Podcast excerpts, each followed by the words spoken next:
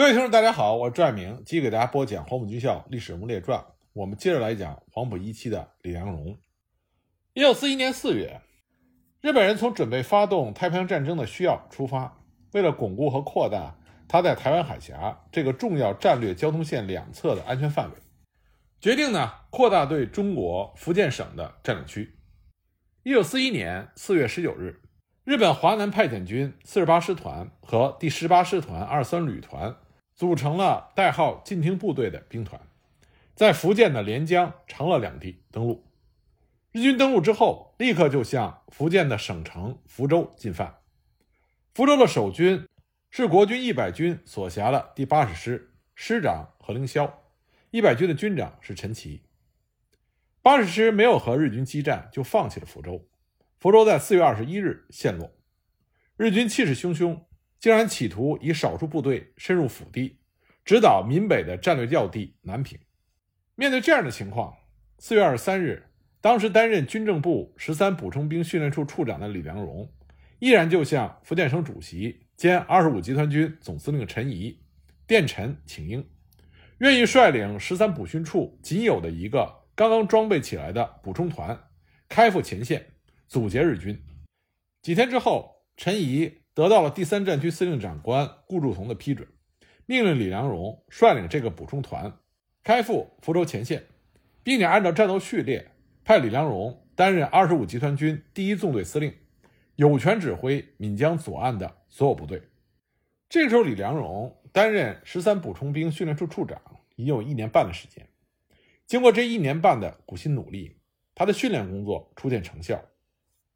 他所率领的这个团是刚从福建及江西、湖南等地农村征集入伍，只受过几个月训练的新兵组成的步兵团。这个团的军事全是仅比新兵早几个月从福建各地招考入伍，由李良荣亲自督训，毕业于学兵队的知识青年。其中一部分呢是陈嘉庚、李望山、桂华山等诸位先生从南洋各地招考或者保送回国受训的爱国华侨青年。团长肖兆庚，福建长汀人，是黄埔六期工科出身；副团长郭志雄，福建惠安人，是黄埔军校七期炮科出身。其他军官也多是军官学校的毕业生。全团约一千五百人，辖三个步兵营和一个迫击炮排。每个营呢辖三个步兵连和一个重机枪连，但实际上重机枪连只有两挺机枪。每个步兵连只有六挺捷克式轻机枪和一些德制的步枪，而且不配刺刀。全团也只有五百支德制步枪，另外再加上少数一些汉阳造步枪。下级军官也没有配备手枪、望远镜，打仗是用步枪。一九四一年四月下旬，这个团在南平誓师，李良荣当时率领着全团官兵宣誓：如不获胜，无颜见福建父老。无颜见先烈于地下，当时南平各界热烈欢送。接着呢，这个团就乘坐着十余艘轮船，沿着闽江东下，在距离闽侯县白沙二十里的大木城登陆之后，就向大湖的蓝田乡推进。到达蓝田一个星期之后，又向江阳推进。李良荣把他的纵队司令部设在江阳。五月二十一日晚，侵入福州的日军。派出了一个加强连队，兵分两路进犯大湖，一路呢从大小北岭沿着陆路前进，一路呢乘坐着橡皮艇由福州溯江而上，在白沙登陆之后向北推进。另外呢还有汽艇数艘在白沙与大木城的江面上执行警戒巡逻。日军的计划是在大湖汇合之后，再向古田挺进，进而进取南平。大湖呢是福州古田之间的一个山间小盆地，四面环山，散落着几个村庄，有实路北通古田，南达福州。东南方的山下有一条已经被破坏的公路，通往闽江左岸的白沙镇。补充团得到敌情之后，也就南下迎敌。二十二日晚，这个团的尖兵连到达了大湖东南的秦阳村。秦阳也是群山中的一个小盆地。附近有一个高峰，叫做鸡头顶，海拔约七百米，是这个地方的制高点。从白沙来的日军的先头部队也到达了秦阳，所以两军相遇，战斗打响。补充团的尖兵连以迅猛之势抢先就夺取了制高点，迫使日军处于挨打的地位，杀伤了不少的日军。日军趁着尖兵连只有少数的兵力，在制高点仍然立足未稳，所以就集中全力数次向制高点发起猛攻，但是都没有能够得逞。激战数小时之后，日军再一个大队投入战斗，把制高点团团包围，并且以四门山炮、六架飞机向制高点猛轰。掩护日军的步兵冲锋，但是在国军尖兵连的奋力抵抗之下都没有能够得逞。但是尖兵连这个时候已经和前卫本队失去了联系。为了重新建立和本队的联系，当时在制高点上的国军指挥官命令两个排固守，他自己亲自率领一个排向山下冲去。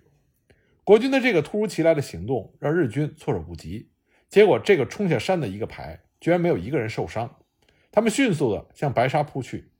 日军虽然派兵去追赶，但是没有追上，而留守在制高点的另外两排国军也抵抗住了日军的猛攻。最后，日军被迫放弃了夺取制高点的计划，在夜色的掩护下绕道窜往大湖方向。那么，在秦阳发生遭遇战的时候，李良荣和补充团团长肖兆庚等几个指挥人员就在离战场不远的一个高地观察战况。根据战场的情况和当时敌我的总态势。李良荣决定让日军倾全力去对付尖兵连，等到日军精疲力竭之后，再将其诱到大湖扑空，然后呢，抓住机会将其各个击破。李良荣把补充团的大部分的兵力隐蔽在战场的后方，并且指示正在和日军对阵的前卫营营长不要暴露实力，让尖兵连单独去打。但是他这个指示到达前卫营的时候，到达有点晚。当然，前卫营的营长已经派出了第八连占领了另外一个高地，但正是由于这个连过早的暴露，结果导致被日军杀伤了三分之一。日军误以为这个连正是国军的主力，已经将其击败，所以就骄傲大意起来。这会儿，李良荣已经把团主力秘密地向大湖东南面的山中转移，前卫营呢也向大湖西面转移，并且在各个山头、道路和村落布置疑阵。已经撤退到福州北面山区的八十师，听说日军沿着闽江左岸进行大包围，也正急忙向古田转移。种种情况就诱使着日军向着大湖推进。而白沙方面的日军遭到阻击数个小时，已经非常的疲惫，又自认为当面的国军已经被击溃，所以也着急向大湖集中，企图在大湖休息整顿。自大小北岭来犯的日军。一路上并没有遭到抵抗，也到达了大湖。这两路日军汇合之后，就散住在大湖各村。李阳荣得到这个情报之后，知道日军已经进入到了口袋里。他等补充团的主力在大湖东南面的崇山中埋伏好之后，就连夜制定了作战计划，调遣部队，指示各部队务必在拂晓之前进入到攻击准备位置。二十五日天刚刚亮，一颗信号弹腾空而起。副团长郭志雄率领二十多人的突击队，首夺江阳通往大湖要道上的寨上关，继而占领了寨上村，并且随即向东北面双髻山下的日军哨所发起了攻击。但很不幸，郭副团长在攻击中不幸的被日军的重机枪击中，壮烈牺牲。郭志雄烈士刚刚在香港结婚，在听说战事发生之后，马上赶回来参战，非常不幸。为国捐躯，突击队员们一看副团长牺牲，高喊着为副团长报仇，勇猛的就向日军的机枪阵地冲去，把阵地上的日军全部消灭，就占领了双击山。李良荣一看突击队得手，立刻指挥全团向大湖的日军发起了猛攻。日军在睡梦之中遭此突袭，慌了手脚，无法进行有组织的抵抗，各自仓皇逃窜，甚至为了争相逃命而开枪互击。国军迅速缩小了包围圈，没有能够逃出去的日军，只好龟缩在零散的村庄里做困兽之斗。国军曾经用日语喊话让他们投降，但是没有得到回应，因此不得不和日军展开了残酷的竹屋争夺战。日军虽然没有能够集中在一起，但都是各自为战，负隅顽抗，不是被打死，就是弹尽之后自杀。有一个小山少尉在弹尽之后。突然跑到国军的面前自杀。国军在付出了相当大的代价之后，才全歼了拒无抵抗的日军。酣战之际，国军的前卫营也及时的返回合击，给予日军重创。战斗在当天下午结束，突围的日军向白沙逃窜。这场作战击毙日军三百多人，国军的官兵也牺牲了二百多人。日军经此一败，就不敢肆意的深入福建的腹地，国军因而有了休整的时间。大湖战役之后，陈仪、顾祝同向军事委员会推荐李良荣就任第八十师师长，调第三战区司令部的少将高参、谢茂全作为副师长，并且允许李良荣按照自己的意愿去收拾和改组八十师的部队。李良荣就将补充团和十三补训处的一些军政干部。调入到八十师，在古田按照他自己治军的方法，彻底改组了八十师，使其焕然一新，成为了有战斗力的新生力量。该师下辖三个团，同年九月收复了福州。为了纪念大湖之战，战后呢，福建省政府在大湖主村修了一座阵亡将士纪念碑，李连荣将寨上关改名为志雄关。来纪念为国捐躯的郭志雄副团长，在大湖作战中，惠安县级的官兵牺牲最多。一九四三年秋，为了纪念烈士，惠安各界特意在县城举行了隆重的追悼会，海外侨胞和社会各界送来了很多挽联。郭志雄的夫人陈淑凤从海外寄来了一副对联，上联是“回忆去年良辰美景，节睡湘江，一月姻缘成幻梦”。下联是“反看今日苦风凄雨，伏孤飞倒，三餐涕泪自伤情。”蒋介石也送了一副对联，上联是“殉国死如归，试看史迭千秋独标大捷”，下联是“忠魂常不泯，未告我军四日已赴兼程”。李良荣在担任了八十师师长之后，勤于练兵。到了一九四四年九月二十七日。日军第六十二混成旅团旅团长叫做长营喜一，从连江登陆，向福州进犯。第六十二混成旅团是由五个独立的日军步兵大队和炮兵大队所组成的加强旅团，兵力呢远较国军的师为多，因为当时八十师只有六千多人，火力自然也猛得多。日军登陆之前，李良荣就已经获得了情报，他曾经召集团级以上的军官开会。研究和分析日军的企图及其可能采用的作战方法，并且探讨国军的对策。李良荣认为，日军不可能沿着闽江自南进犯福州，必然是从山路、从北面来进攻。因此，国军可以利用山地来脱皮日军，进而击败之。他决定由当时驻防的连江的二四零团，从连江的西北面起，利用山地复杂的地形，有计划的逐级抵抗。边抵抗边向福州方向收缩，把日军的主力引到福州的北面，由二三八团做出全力守备福州市区的这种假象。等到日军准备全力攻城的时候，即抽出主力转移到小北岭和决战部队会合，诱日军进攻小北岭，然后在小北岭再与日军决战。具体的部署是：二三八团第一营在福州城北平山一带象征性的守城。第二营、第三营两个营则分布市区，吸引敌人。等日军扑空之后，再诱使日军向小北岭进攻。二三九团在原驻地小北岭准备决战。这个团大部分是李良荣最初带的那个补充团的人员。隶属的海军陆战队第二独立旅部署在古岭一线，沿江警戒，适时参加决战。这个计划的主导思想是敌强我弱。如果消极守城，必致覆灭；若在连江堵敌，与其硬碰也会失败。只有让敌人逐步的消耗，劳其体力，损其锐气，然后我方以逸待劳，与其决战，这才能稳操胜券。所以日军登陆的时候，李良荣并不紧张，他所顾虑的是手下各团是否能够按计划行事。按照作战计划和日军接触的时候，二四零团是首当其冲的部队。这个团是由预备第九师师长就是胡琏和独立三十三旅各抽调一部分的官兵合编而成的。这两个部队在抗战的初中期都参加过战斗，官兵是有战斗经验也有战斗力。但是呢，他们也和旧八十师一样，存在着旧军队的不良积习，必须加强纪律，使其战斗力得以发挥。李良荣深知这一点，所以一听说日军登陆，立刻就赶赴连江前线，对这个团进行了督促和鼓励。李良荣表示，只要他们利用连江到福州之间的有利地形，以较小的损失，尽量消耗日军的兵源，并且挫其锐气，减慢其进军速度，就算很好的完成了任务。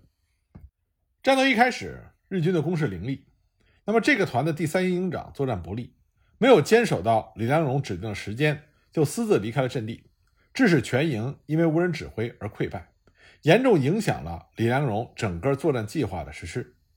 李良荣闻讯大怒，立刻命令师参谋长杨绍任逮捕该营长，将其就地正法，借此伸张军纪，震动甚大。这样，二四零团乃至全师的官兵。个个都振奋精神，勇敢杀敌。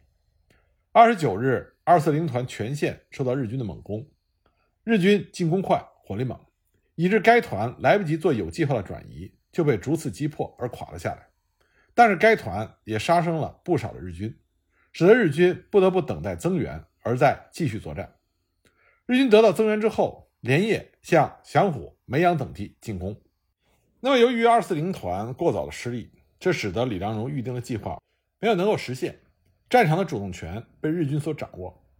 对此呢，李良荣并不慌乱，他仔细地分析了敌情，判断日军的主攻方向是沿着祥虎、浣溪、莲花峰一线进攻福州市区，所以他立刻改变了计划，决定把日军的主力堵在大北岭，然后相机自小北岭出击，攻击日军的右翼，然后向日军的登陆点挺进，以期夺回主动权。这样，即使不能歼灭日军，也能逼迫日军退下海去。李良荣立刻调了二三九团第一营和二三八团第二营这两个精锐的营去完成堵截任务。同时呢，他命令二三八团留第一营守平山，其第三营和二三九团的第二、第三营逐步向小北岭转移，然后命令二四零团紧急的收容整顿，迅速重组战斗力。以备参加决战。近黄昏的时候，二三九团的第一营奉命自小北岭向祥虎进发。到了响虎的时候，已经是天黑。这个时候，日军已连夜进攻，已经先期到达。第一营先头连一进入响虎，就遭到了日军猛烈袭击。国军当即还击，于是就展开了一场夜战。但是因为敌进我动，敌先我后。这就使得国军处于不利的地位，这场夜战极为惨烈。第一连连长杨清波，厦门人，黄埔军校十六期毕业，他率领着第一连全部牺牲。排长李太和当时率领着全排与日军展开了白刃战，在战斗中身负重伤，肠子流出，血流如注，但仍然与日军搏斗，最后是抱住了一个日军，从高地滚下，直至深沟，壮烈捐躯。李太和烈士。福建诏安人，原来是小学教员，基于民族义愤投笔从戎。先是在十三补训处学兵队受训，后来考入黄埔军校十七期步兵科。那么第一连既然已经失利，天又昏黑，第一营的营长张志生只好率领其他的连退守浣溪。由于第一连白天曾经给予日军重创，日军当天晚上也无力再向浣溪进攻。二三八团第二营在三十日凌晨奉命自福州的余山赶到大北岭支援二三九团第一营。天亮的时候，这个营赶到了莲花峰下，随即自峰的左侧开始攀登，到达了峰顶。二三九团第一营这时候在莲花峰前数百公尺处，浣溪南面的起伏地带抗击日军，右侧的高地已经被日军占领，处于不利的地位。那么这两个营的营长取得联系之后。第二营在第一营的左侧后展开，来掩护第一营的左翼；第一营的右翼和前方则由第二营在莲花峰上以重机枪和迫击炮的火力控制。两营协同作战，合力阻击日军。上午呢，日军因为等待援兵没有进攻；下午援兵到达之后，就开始向第一营的阵地发起了猛攻。但是其进攻在第一营的还击和连发峰顶的猛烈火力压制之下，没有能够得逞。日军如此轮番攻击，一直受挫，损失了不少兵力。他们发现莲花峰顶的国军火力是进攻的最大障碍，所以就调来了大炮，在黄昏前猛轰莲花峰，想摧毁掉这个火力点，为进攻扫除障碍。国军在防御工事的掩护下，虽然遭受到了数十发炮弹的轰击，但是损失轻微，仍然打退了日军的进攻。日军一看白天攻击不能得手，并且受到了重大损失，又调来了部队增援，准备夜间攻击。三十日午夜过后，日军向第一营发起了攻击，冲入了阵地。莲花峰的火力点虽然也以猛烈的火力支援，但是因为是黑夜，而且敌我混在了一起，难以发挥作用。而且呢，这批国军他们缺乏夜战训练，经此打击，乱了阵势，激战了近一个小时，第一营的阵地就被日军全部占领。营长张志生和营属重机枪连的连长何红在激战中牺牲。不久呢，另外一部日军也向第二营第四连的阵地发起了冲锋。第四连跃出阵地和日军肉搏，终因不熟夜战而失败，阵地也被日军占领，连长下落不明。日军在两处得手之后，就开始合力向莲花峰发起了攻击。这时候，莲花峰是堵截日军的最后一道屏障，守在这里的是第二营的营部和步兵第六连，以及营属迫击炮连和重机枪连。国军官兵只有与阵地共存亡，没有别的选择。自营长徐祖义以下都有了思想准备，他们严阵以待。日军在天亮前曾经两度进攻莲花峰，都没有能够得逞。十月一日拂晓，日军的炮兵再度猛轰莲花峰。随后呢，步兵由他们已经占领的阵地的左方和前方向莲花峰扑来，但是他们都被国军以猛烈的火力击退。不久呢，一小股日军冲上，并且占领了营指挥所右侧的小高地。这个小高地距离营指挥所不到一百米，对国军的威胁很大。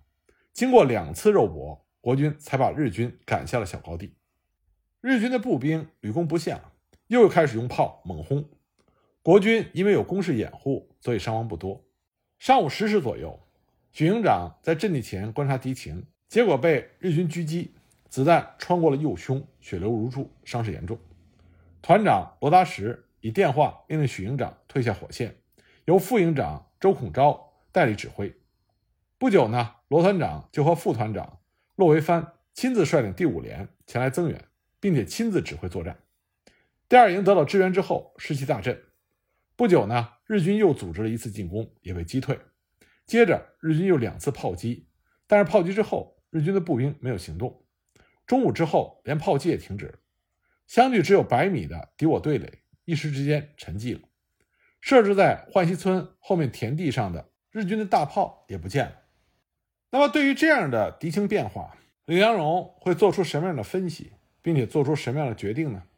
我们下一集再继续给大家讲。